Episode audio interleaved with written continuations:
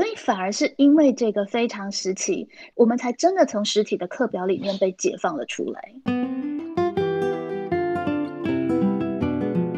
本来学生就应该做到的预习这件事情，终于被好好的做到了。对，学生撞正了这个点，那就可以敲出老师很棒的回应。不只是老师和学生、学生学生距离缩短，甚至老师和教具、教材的距离也缩短了。有的时候，我们确实是必须要放下这个看起来认真的表象，才有可能真正保全老师跟学生对于教学的兴致。教学 i n g 是 i n g，可是也是 i n g 了，也是 i n g，在 n g 的。点其实反而是一个教学的最好的时机。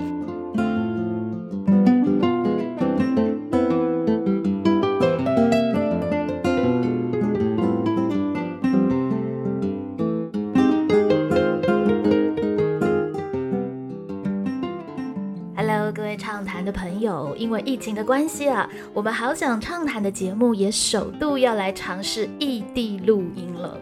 怎么样才有办法把相隔两地的对谈者的声音，同时很漂亮的收录起来呢？哎，还真的去做了之后，才发现是有难度的。所以最近这几天不断的在尝试新的做法，所以最近这几集的那个呃录音的方式可能都会有所不同，也还蛮有意思的，就是不断的挑战这个我们的想象力跟变通的办法，这样。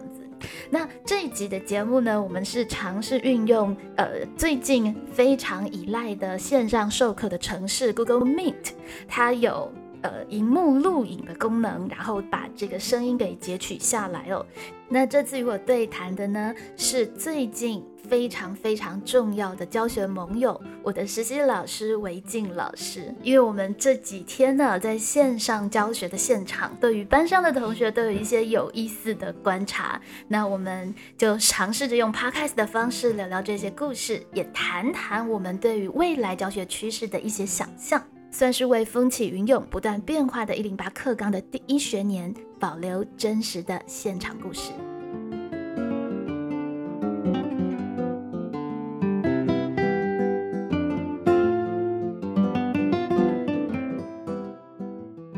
Hello，好想畅谈的朋友，大家好！现在时间是五月二十号晚上的二十一点二十一分。那我们目前全国统一的那个教学的情境正如火如荼的进行哦，就是呃陆陆续续啦，从双北开始，然后到呃全国，大家呃在很短很短的时间之内，忽然进入了一个全国线上教学的时代。哇，这个呃这个转变呢来的又快又急。那柔儿老师呢？还有我的呃教学跟导师的实习老师韦静老师呢，也在这个过程当中非常全面的实践了三天的线上教学课程。在这个过程当中呢，有一些的观察，觉得非常的有意思。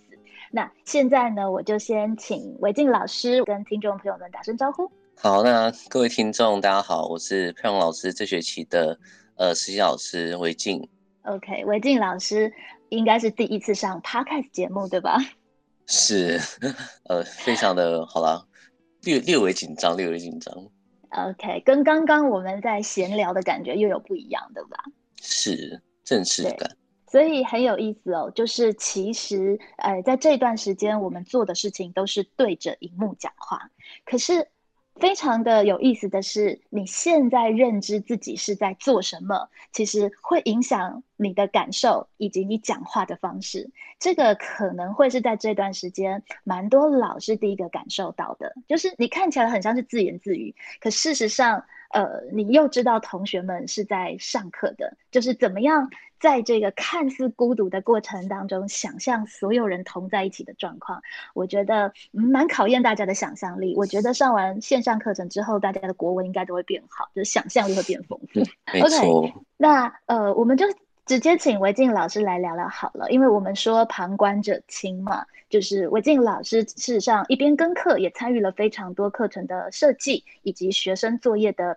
呃评改，所以我们来请韦静老师聊聊哦。对于这个线上课程这三天以来的观察，你觉得有什么样的呃学习的趋势是你在这里面呃发现的呢？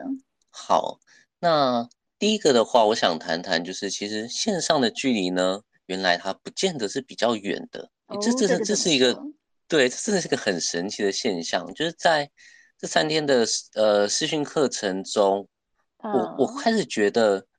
原本在实体课程里面，老师和学生台上和台下，甚至学生和学生之间，都有一种咫尺天涯的感觉。就我们虽然在同一个教室里，但是好像老师在台上言者谆谆，然后学生在台下听者渺渺，就咫真的是咫尺天涯。可是，在线上课程里面，哎。好像却变得天涯咫尺了。嗯，虽然我们都隔得很远，但是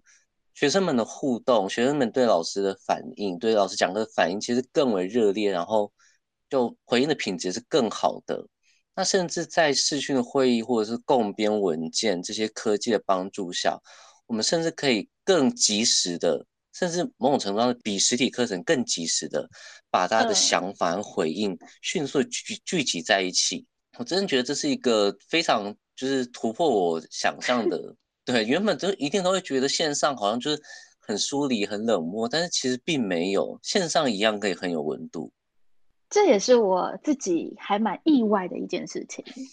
对，就是在做之前，其实大家都不会知道是怎么样嘛。那我当然，呃，我我我我觉得我们当然也可以想象，其实每一个呃。班级的那个空中愈合的状况，可能都会有各自不同的味道跟风景。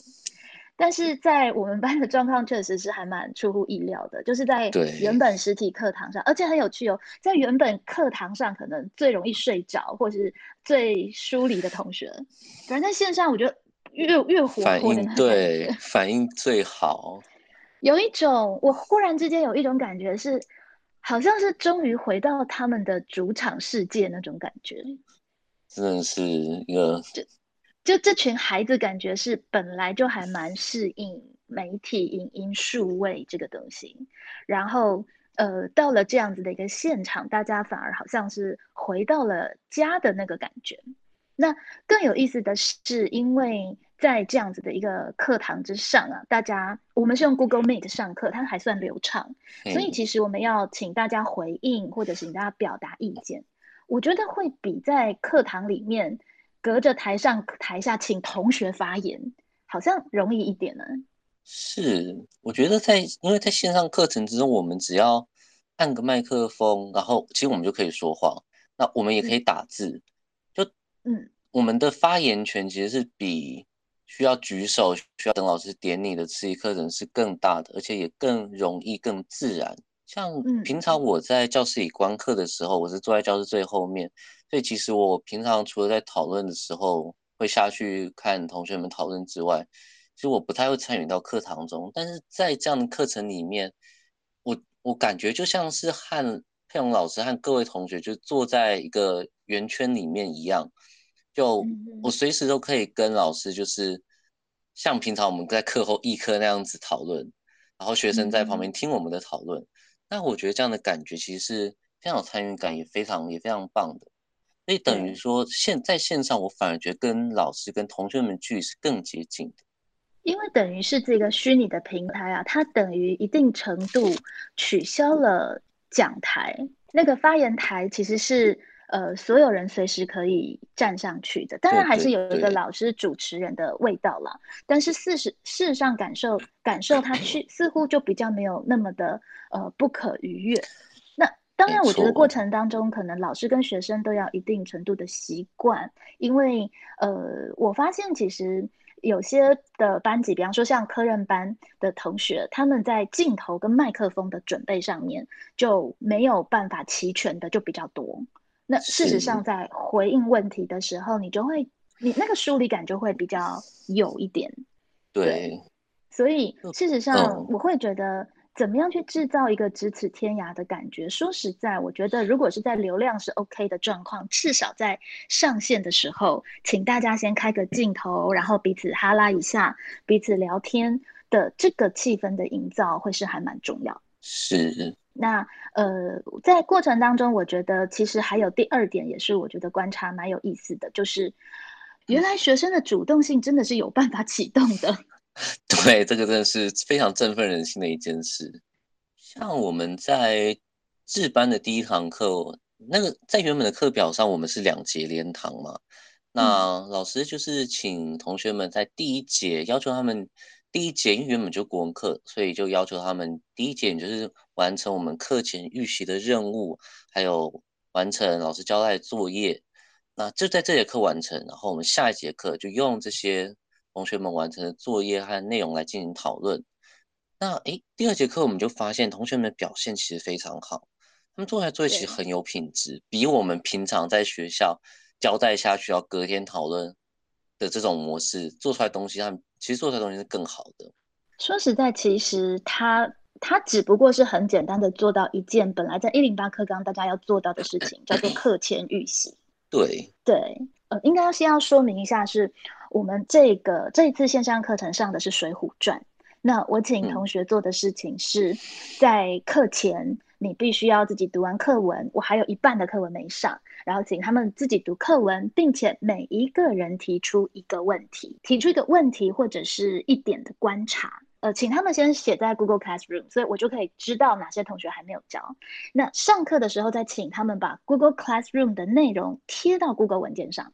所以在 Google 文件上，我们就可以看到同学，呃，就是此起彼落的呈现，其实那个画面蛮感人的。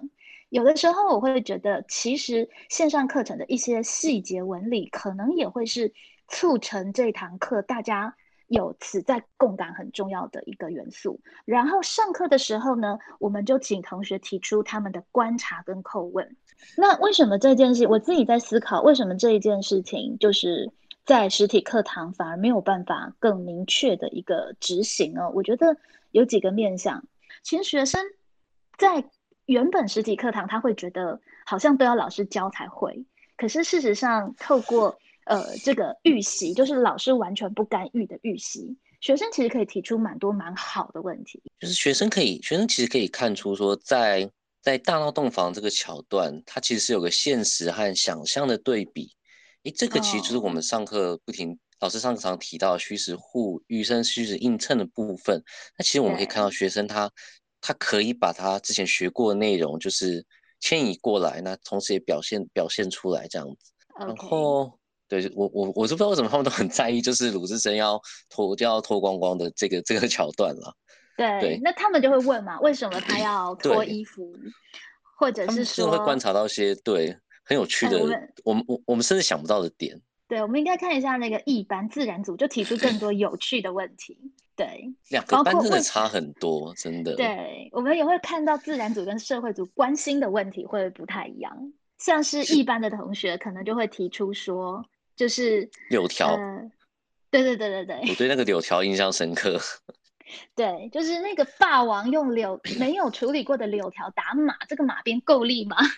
这真的是自然总裁提的出的问题，我看就是看过去了，完全不会想到这个。对，哦，还有他们也会非常注意说，这个鲁智深就已经，他就已经骂了，他就已经骂了脏话，然后就已经他的声音已经出来了，但是周通还是一直以还是还是以为他是那个那个刘太公的女儿，他们就觉得这里是不是有点不太合理的地方？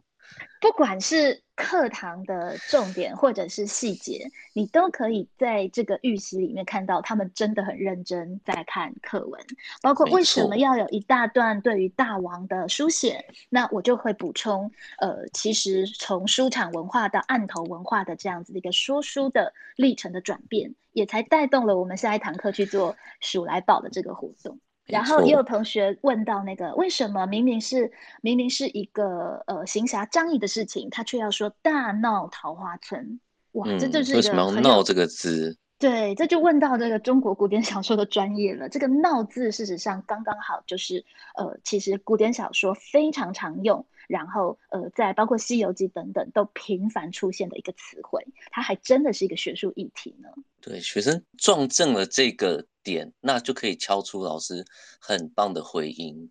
对，真的是一个非常非常棒的互动。所以其实确实，我觉得整个课堂可以很顺利的进行，也没有真的有多不一样的呃教学方法的引入，反倒是本来学生就应该做到的预习这件事情，终于被好好的做到了。这让我想到一句，我忘记是哪谁讲的名言了，就是说要完成一件伟大的事情，你需要两个东西，一个是一个计划，还有不多的时间。嗯，就是说，我觉得如果我们只给学生说给他一个任务，但是你没有跟他说你要在什么时候，你没有你没有给他一个明确的时间，你。你还不能只给他实现，你没有给他一个一段明确的时间，他就会因为不懂得安排时间而去去拖延，去就是导导致最后他错过了实现。是。那如果我们只给他时间，例如像我们是不是有那个弹性学习的时间？那我们给他一个弹性学习时间，然后叫他们说，呃，你要自己去做你的自主学习计划。那他们其实会会容易分，会容易分心，或者是效率低下。因为对对他们来说，安排学习计划这个还是有一点困难，而且它不是一个可以短期看到成果的东西。但是像我们今天的这个预习任务，片老师刚提的问题其实很简单，对不对？其实就是你提一个一个一个提问，一个观察，对，就这样而已。所以如果我们可以给学生一段时间，就是诶，上课前的一个小时，那你就是去完成这个简单的，呃。有明确的标准和目标的任务，那其实学生他就可以做得很好。其实我们在课堂上也会指定学生去做事的，但是我们好像没有办法指定他一个小时专心预习。没错，所以我觉得其实反而这个主动性有办法启动的原因，在于老师对于呃刚刚伟静老师说的，就是在一个。有目标的情况下，给一个不多的时间，可是这个不多的时间又不能少于，只是上课我们可能只能给他十分钟、二十分钟这种，嗯，他没有办法真的沉浸到课文里面去完成一件事。为什么这件事情可以呈现？我一个因素其实是是因为我们景美还蛮聪明的一个排课方式，它是国文课，它其实是有一部分的呃同步时间，但是有几几堂课它是非同步的设定。所以老师是可以规定作业给学生写，然后我们在同步的时间去上课。所以学生其实每天上课的时间大概只有三堂哦，两堂到三堂，就是真的同步线上的时间，然后他才会真的空出足够多的时间。所以一来是这个排课的这样子的一个成果，那其实这就提到我们对于呃，就是整个趋势观察的第三点，我会反而在这一次的呃课程的安排上面。让我想到，说不定其实，在一零八课纲，我们要求学生做蛮多的深刻的探究、呃实作的情况下，课表本来就应该长这样，本来就应该是间隔的比较长的一个状况，老师在进行引导。可是，在这个作为底下，其实我觉得让我更加深刻去思考的一件事情是，谁可以排出这样的课表？我觉得这是一个大问题。为什么在实体的现场，我们排不出？这样的课表，是因为你可以想象，如果不是因为这一次疫情的特殊关系，老师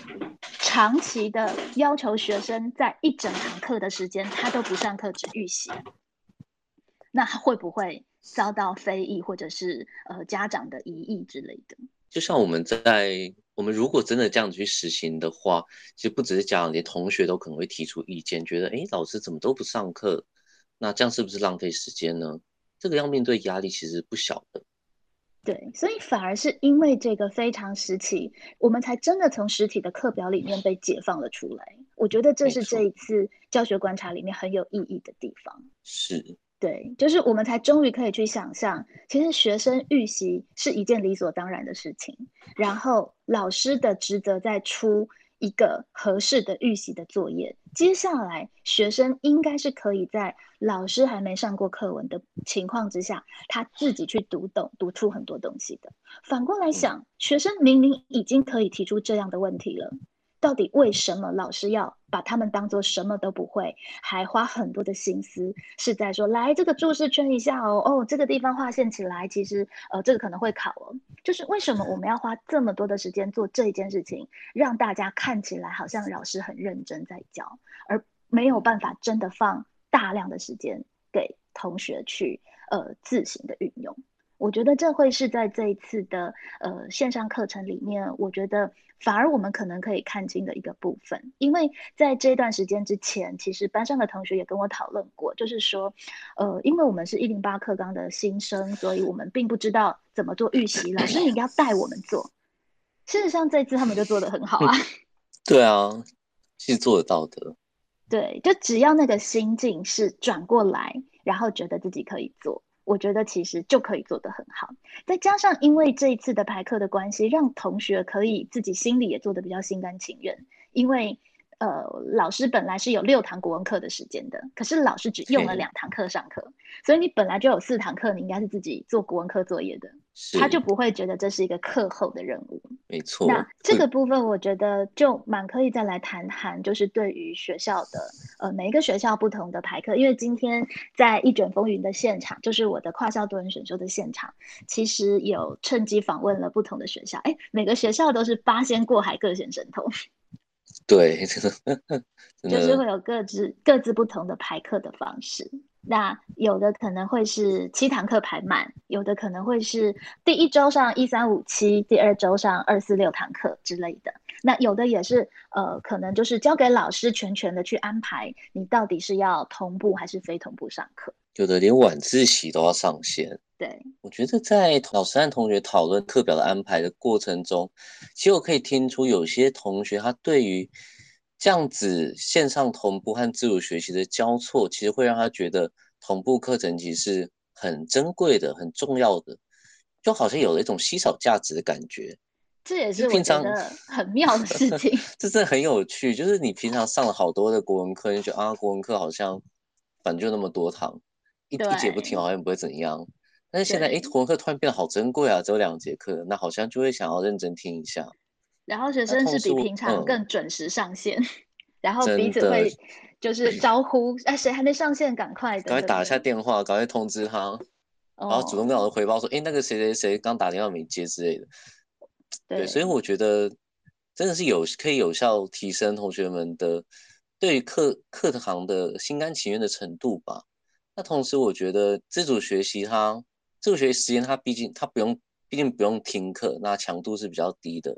有这样的一个时间作为缓冲，我觉得对同学的体力啊、心力啊，其实是是有是有帮助的。就比起你一天连听八节课，嗯，这个其实负担是很大的。这其实是比较符合一零八课纲真正的精神。对，就等于是说。我们既然要求学生要自主学习，但是我们又把课程的时间抓得那么紧，把他们每天的时间塞那么满，那我们要如何要求学生去自主学习？他们根本没有时间啊。但是之前我们大家会不敢放，其实也是确实在弹性学习，就是实体课程进行了弹性学习。其实可能就是维静老师刚刚讲的，我们给了时间，但是其实还没有一个可以具体见到成果的目标的时候，其实学生运用的程度确实是还不是很好的。学生其实会感到迷惘，就是这，我觉得这一零八的同学们一个共同问题吧，就是他们被丢赋予了很大的自由空间的同时，那他们其实会觉得非常的迷惘。就像老师刚刚提的，他们说哦，我们不会预习，其实这背后的意义就是我们不知道该怎么做。嗯，因为他们从国中就是被这样子一步一步带起来，但是现在突然我们告诉他，哎，你要自主学习，他们会，他们真的不知道该怎么做。但其实他们知道的，我觉得其实他们会的，只是说。在没有遇到一个真的很重大的转变的时候，其实学生他不知道，他其实是可以自己好好读课文，然后提出很好的问他其实只要把那个那个脑袋转过来，他可以做得很好的。我会觉得，其实在 这一次的危机里面，也许他会是一个蛮不错带学生跟老师看见学生自主学习的状态。可是，在里面呢？我会觉得觉得最困难的是放手哎，包括学校敢不敢对老师跟学生放手？对，然后家长家长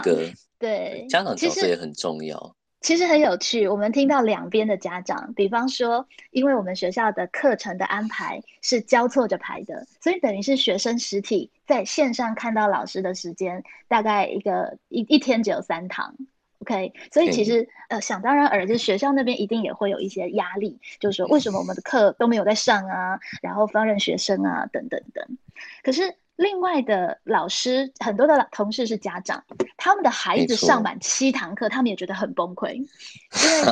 学生一定会疲乏，然后学生一定会就后来恍神到不知道哪里去。其实连上课的老师自己都会觉得，哦，我连上了四堂，连上了五堂，超累的。对啊，其实对着荧幕讲话，看着荧幕，这个负担，生理上的负担，心理上负担其实都很大。所以其实以人之常情来思考。呃，同步非同步交错，反而是可能比较合情理的。但事实上，为什么我们在采取的时候，其实反而需要一定的勇气？因为你把课堂排满，真的看起来很认真，老师跟学生看起来都很认真。有的时候，我们确实是必须要放下这个看起来认真的表象，才有可能真正保全老师跟学生对于教学的兴致。在这个地方的权衡取舍，我觉得当然每个学校一定有不同的考量，可是至少这个权衡取舍，我会觉得在一零八课纲会是很需要被思考跟看重的，因为我们必须要知道面对呃，比方说网络课程一个新的一个局面，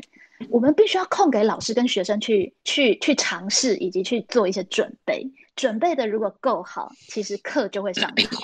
可是如果我们把所有的时间都要绑在一个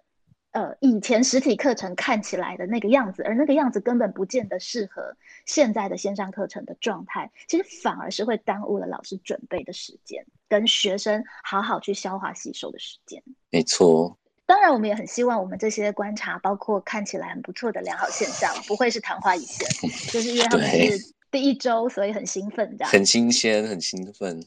对，那在里面其实有一个小小的环节，或许我也会觉得是呃让学生动力比较好的一个可能性啊，就是呃面对疫情，好像学生也会比较有那种警醒的感觉，觉得我好像应该要做点什么来帮助这个大局做得更好。是，还有另外一个可能就是那个呃学生可能会蛮有成就感的，因为老师可能会啊什么什么城市不太会用啊。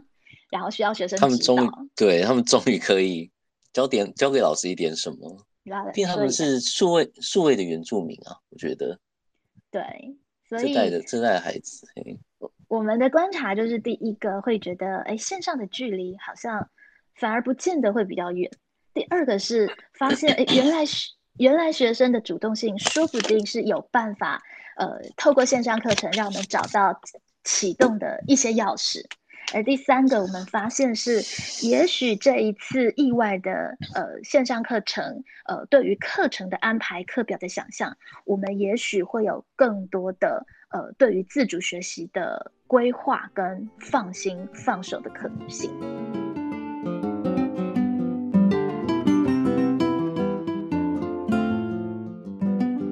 接下来我们要提，就是其实老师还是会需要一些，呃，可能实际需要的技巧或者是办法，来把线上课程呃做得更好。其实，在这个过程中，我们其实就是可以去审美老师们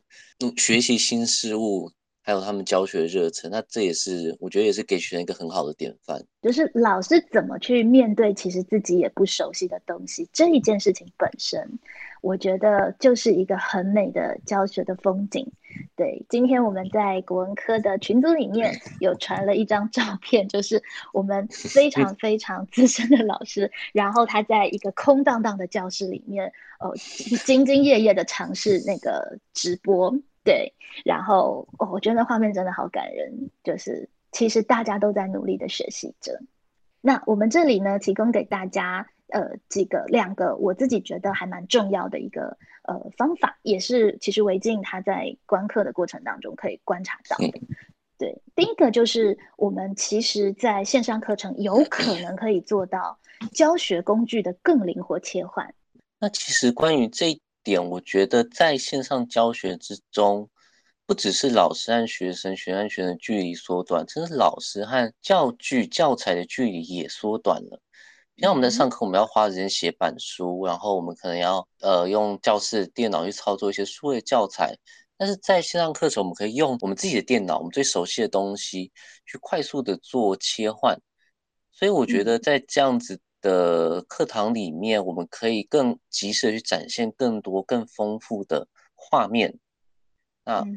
透过这画面跟我们的口说去搭配，那其实我觉得可以更容易让学生维持专注。那我觉得也应该也可以达到更好的学习成效。那我觉得这个是线上教学的一个优势。那它当然就是前提，就是老师必须把连接设好，就是你那个切换必须是流畅的。所以那个连接的设定以及你教材可能要。现在呈现什么？待会要做什么？哪个地方是要同学共做？哪个同学哪个地方是要同学仔细看的？这个画面切换就会是老师可以去尝试并且习惯的部分。其实，如果我们开始慢慢建置这样子的一个数位的基地，自己的教材基地的话，其实在面对线上课程就会流畅非常的多。没错。那第二个聪明办法呢，也是呃线上课程也许可以做的一个部分，其实是在互动上面我们怎么增强？因为确实在呃线上课程它会没有办法实体真正见面，因此有的时候很及时的课堂讨论它还真的会受限。可是呃线上的互动我们也不要太快放弃，因为其实还是会有一些小。小 paper 跟小地方可以帮助同学在呃线上达到咫尺天涯的感受。最基本当然就是要求学生开镜头、开麦克风。嗯，那 像我们今天听 对一卷风云的时候，听到学生说，哎，有同学那个人在上课的时候偷偷玩游戏啊，然后因为麦克风忘记关了，所以他的他游戏里面的一些话就就传出来，这样子不要杀我啊等等的。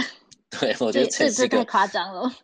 课堂奇景，对。其实以现在学生的设备，不见得会有那么多人没有办法开镜头跟麦克风。就是一般的电脑跟一般的手机，应该都会有镜头跟麦克风的功能。其实桌桌上型电脑可能会没有，但是其实可以同时用手机。呃，笔电的话一定有麦克风，一定有它一定有内建的麦克风跟镜头。但如果全上桌电的话，我我是建议可以让学生就是。用同时用手机去登录线上课程，因为手机一定可以收音嘛，对，所以要求他们用手机登录的话，这样子他其实就一定可以讲话，嗯，所以其实还是有方法的，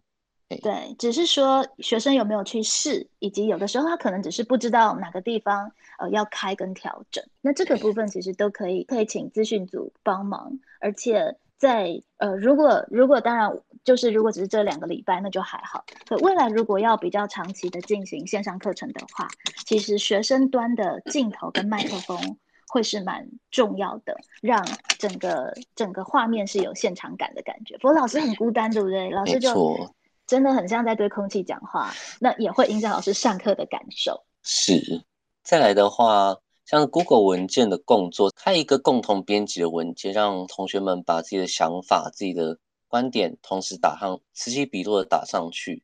那老师也可以及时给回应，同学甚至也可以及时的对彼此的观点、彼此的意见去给回应。这个甚至是比就是平常课堂上的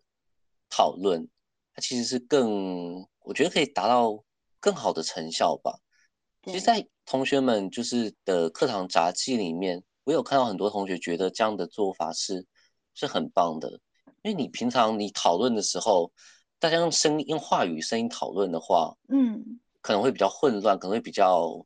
就是你可能听到某人在讲话，你就听不到另外一个人讲话。诶，但是共作文件没有这个问题，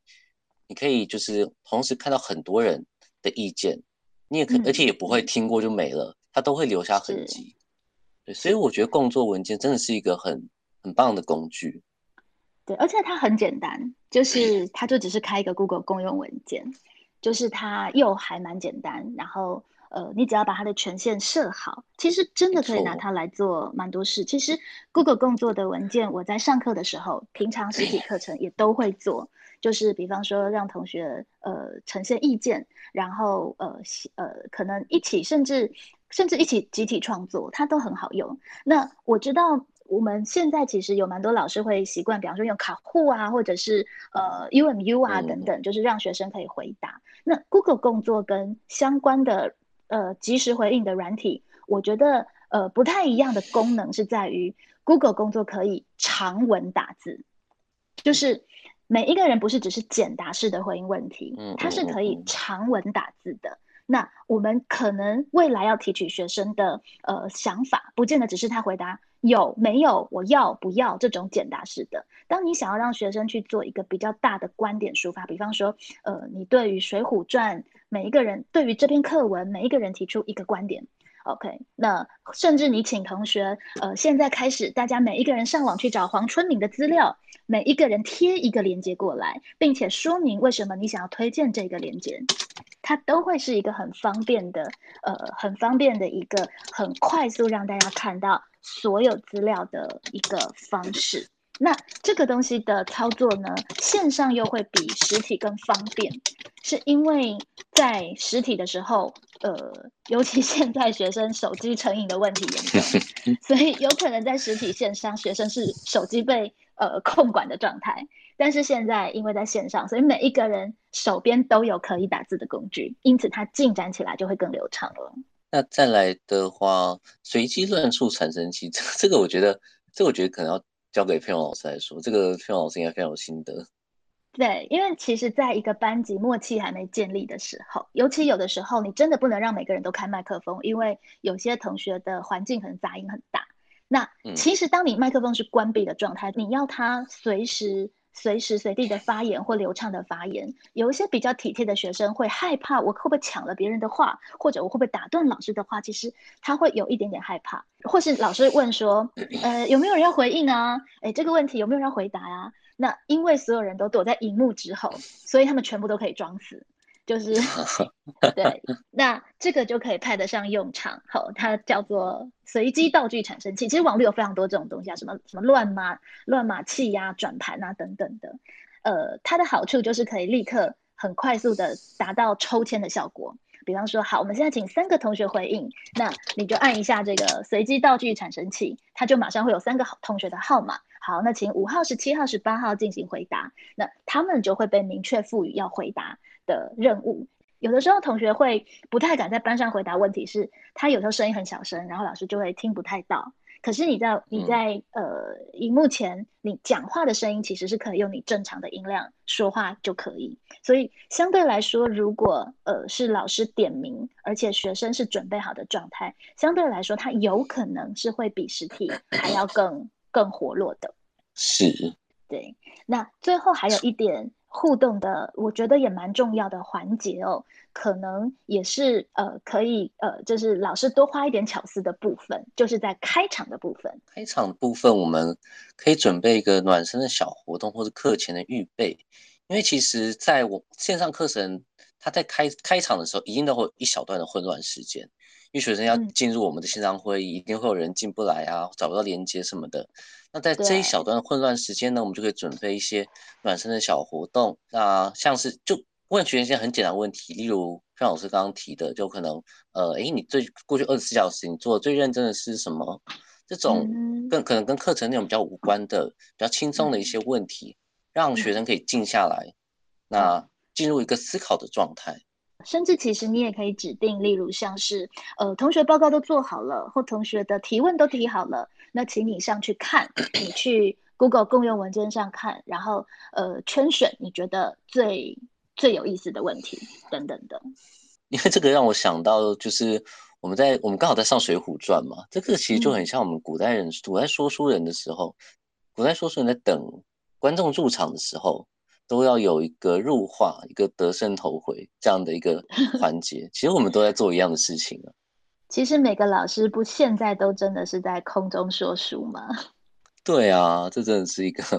那你要等观众慢慢陆陆续续进来，你又不能进入正题嘛，对不对？那这段时间你就给得给学生找点事做，找点乐子。像我们给他们做的鼠来宝，我觉得这也是一个很棒的，它甚至可以有点产出。对，可以让学生有点成果。我觉得，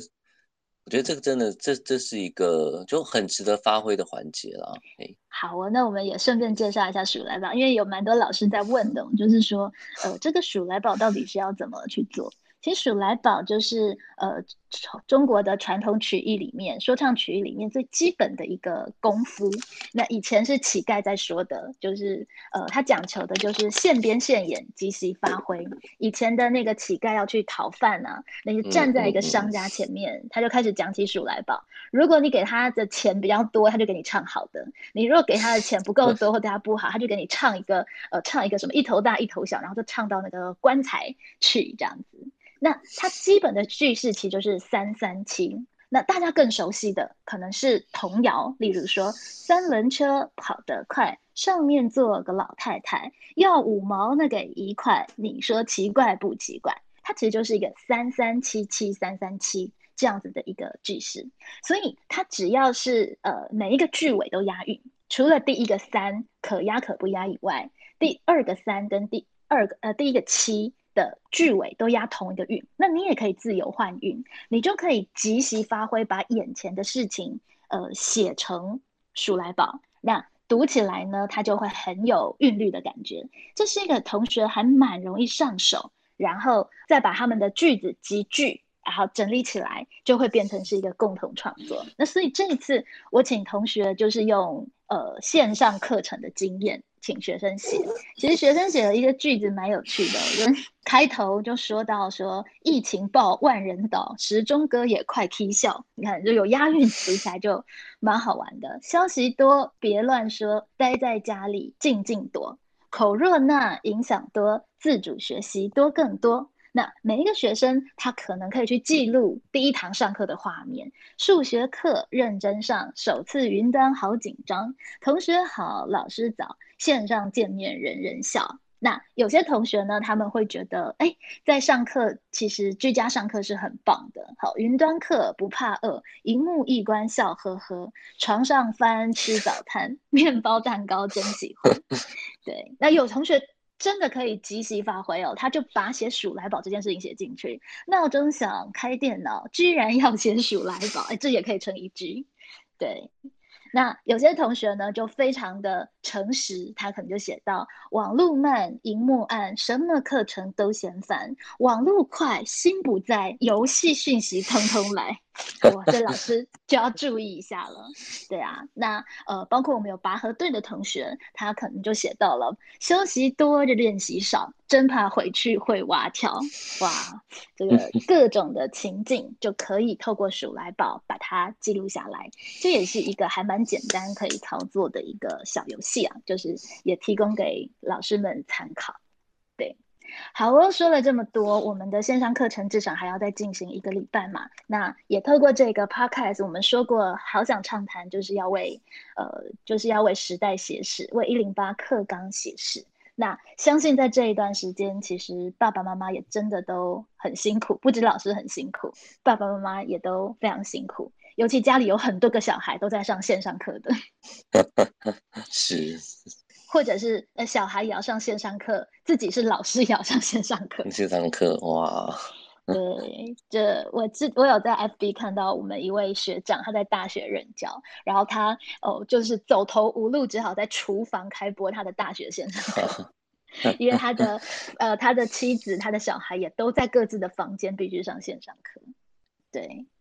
这就会是我们在这个疫情的期间，大家。呃，文静老师写的嘛，好，就是在这个这个期间呢，事实上，世界近，校园近，全岛防疫心如一啊，就是大家都呃很配合，然后也承担着过程当中的种种的变化，希望这个疫情呢，可以在我们的努力之下，很快的示范给全世界看，就是台湾呢，即使疫情爆发了，但是我们可以透过我们的通力合作，很快的把这个疫情给缓解下来。其实观察的这几堂课，就线上课程这样的一个风景，它其实让我想到一句诗，就是“风言展书读，古道照颜色”。好像是对，是文天祥的吗？好像是这种诗，就是正气歌。对对，文天祥正气歌，这个 这种诗就是就是突然就会从脑袋里冒出来。不过我还记得，我第一次读到这首诗是在看龙应台的。大江大海的时候，他讲到那个时候，就是中日战争和国内战的时候，是有很多学校，他们都是迁校的，就要从战区迁到大后方。那这些学校呢，他们在路上，其实他们他们的课程也都没有停，就是走到一个地方停下来之后，对老师就一本《古文观止》拿出来，然后同学们就在地上排排坐开，然后就开始上课，然后在路桥的未央歌其实就是记录的这一段嘛。对对对对对。那我觉得我们这个不就是现代版的风言展书读吗？就是我们，对我们没有在坐在教室里面，那我们好像就在线上这样子漂流，但是我们也可以在线上，就是开启一个教室，然后就一样是书打开来，一样是就是课本打开，就开始继续我们的教学，继续我们的教育。就即使在疫情的这样的情况下，学校的行政老师，然后各位各科的老师、学生、家长们，其实都非常努力的让弦歌不错。让我们的这个教育，我们的课程一直继续下去。那我觉得这样的精神，这样的一个热忱，其实就是在这段期间里面最可以说是最灿烂、最美丽的一个风景吧。对，韦静老师把这一句诗给拉了进来之后，其实确实这个画面，我们未来回想起来，应该是会感动的吧。就有这么多人一起努力。包括学生，也终于让我这一次在线上看到大家认真的模样，还蛮美的。就像邱老师 说的，不仅我们全力的配合，那配合彼此，体谅彼此，那更要在其中苦中作乐，要就是在里面玩出乐趣，那学到更多的东西，这样。就是如果不是疫情的关系，我猜测线上教学的这一块，我们可能都会觉得很陌生，或者是我们可能也不会真的太认真去研究它。其实我相信在线上教学这个部分会很有很大的可能性。那等到我们以后回到了实体的课堂，其实。在这一段时间实验出来的能力，或者是对于教学的观看，对于课表的思考，说不定反过头来会带给我们对于实体课程的一些想象。是，那我们的好想畅谈的节目就先到这里告一段落喽。之后我们再继续随着这个呃线上课程的进展，随时跟大家分享最新的状况。我们就下回见喽，拜拜，大家再见。